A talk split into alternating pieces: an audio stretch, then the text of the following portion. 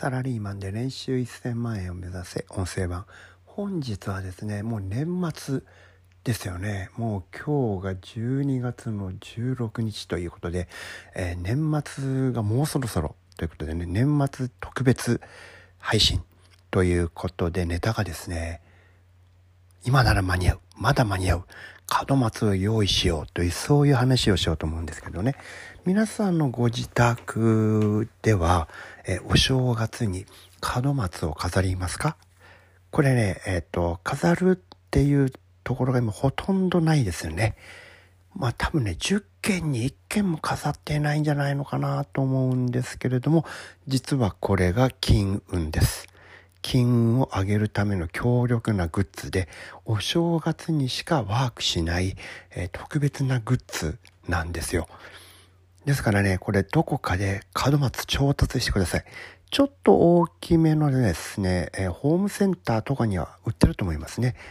で、できるだけね、もちろんこれ、あの、大きければ大きいほど、えー、効果が高いんですよね。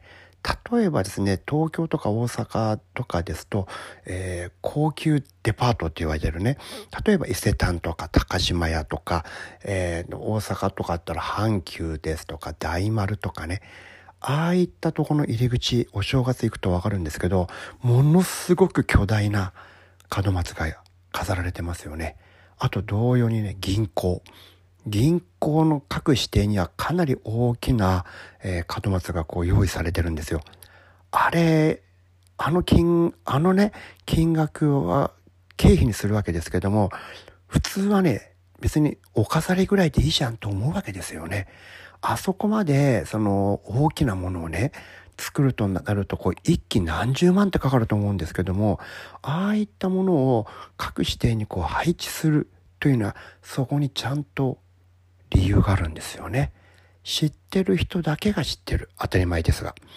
知ってる人だけは、これをやってさらに自分の金運を高める。そういう目的のためにですね、門松をね、置くわけですよ。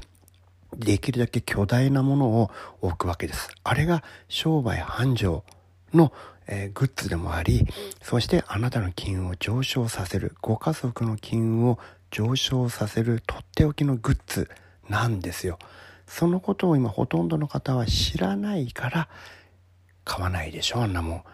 買ってもね、役に立つかわからないし、捨てるのもめんどくさいし、捨て方もなんか適当に燃えるゴミに入れられないし、んなもん買ってどうすんだよと思うじゃないですか。それが物を知らない人なんですね。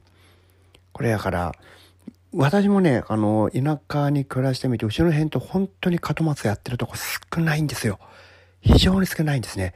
ところがね、何軒かだけやってるんですけど、そこの家は本当にね、豪邸。もう超お金持ち。どっからどう見てもここお金持ちだろうなって、うちの部落のあたりでも一番のお金持ちだろうなっていうところは、ちゃんとね、巨大な門松飾っていますよね。